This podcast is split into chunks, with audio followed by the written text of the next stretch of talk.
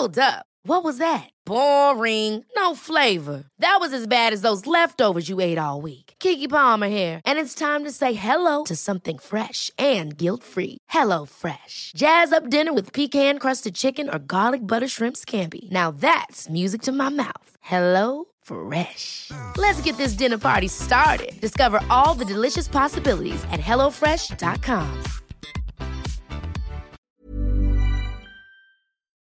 Dear listeners, good morning and welcome to Comme d'Archi, the podcast that opens the doors to the fascinating world of architecture.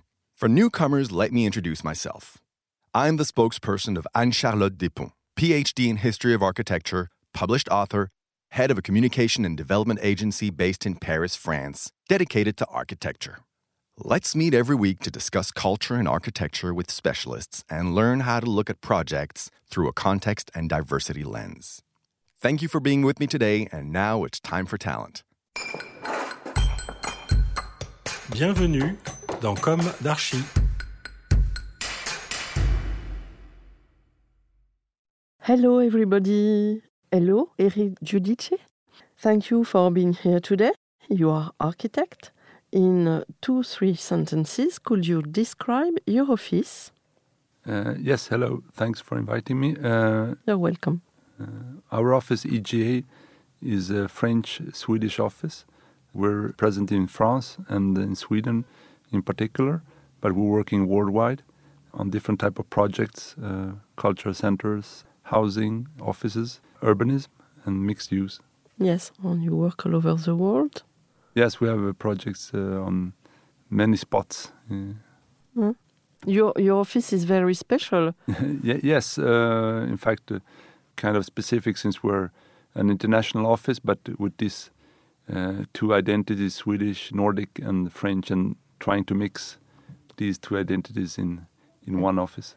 And uh, you are Italian. Yes, Cool. I'm originally, my father is Italian, uh, mother is Swedish, so Hmm. a European mix. So you have uh, the sun on the ice Yes, in the same person. yes, exactly. Um, now you will talk to us about uh, the Olympic Village project. Yes, we're doing a lot of projects, but uh, specifically right now we're working on the Athletes Village on the Ile Saint Denis, which is an island in the Seine in, in the north of uh, Paris, um, where we're building the uh, Olympic Village for 2024.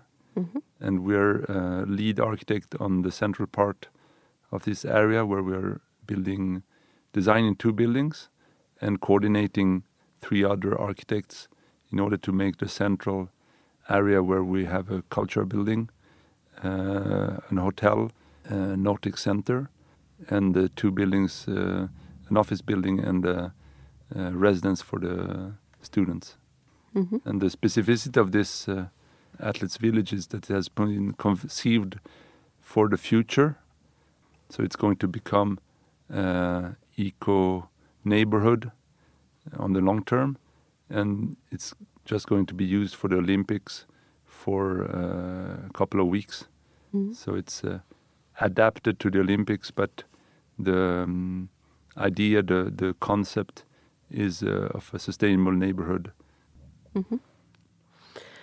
In this project, there is a DNA of change. Yes, exactly. We, we're transforming the buildings. Uh, uh, for example, the office building is going to be used for as a residence during the Olympics, and then it's going to be retrofitted into an office building. So we have integrated this uh, transformation of the buildings uh, in the in the initial concept. Uh, we're working with uh, wood construction a lot, and uh, with very high ambitions in terms of sustainability. So the buildings are very advanced in terms of uh, sustainability and low carbon uh, construction. Yes. Could you describe the physiognomy? Yes, uh, uh, we're working with um sustainable construction techniques, and uh, many of the facades are in wood. Um, wood construction is a general ambition for the whole area, both in the construction, in the structure, but also in the facades. Uh, we're going to ship uh, some of the buildings by boat. Uh, they're going to be prefabricated in um, Brittany and then shipped by the river in order to minimize the transport emissions. Uh, so it's going to be uh, quite specific, and it's also a strategy and long-term strategy to use the river for the transport of uh, merchandises into Paris. Uh, it's a kind of example. Yes, uh, the whole uh, Olympic Village is uh, thought of as a model for the uh, European city for the 2050.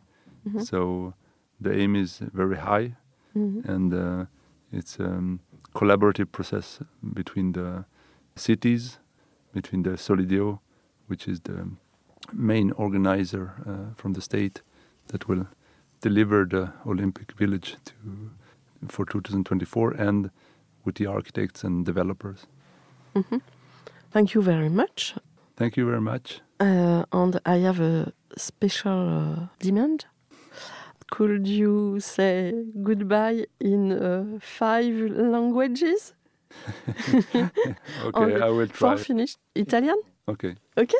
okay. So Yes. uh, bye bye, au revoir, hey do, auf Wiedersehen, ciao ciao a tutti.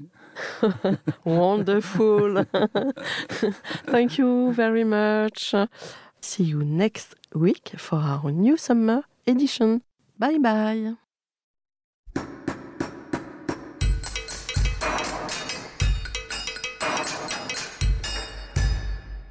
Thank you for listening. Don't forget to tune in to our previous content on Instagram at Comme d'Archi Podcast. If you like it, make sure to promote the podcast by giving it five stars on Apple Podcast and adding a comment, or on any of your favorite podcast platforms. And don't forget to subscribe and listen to all of our episodes for free. See you soon, and until then, take care of yourself.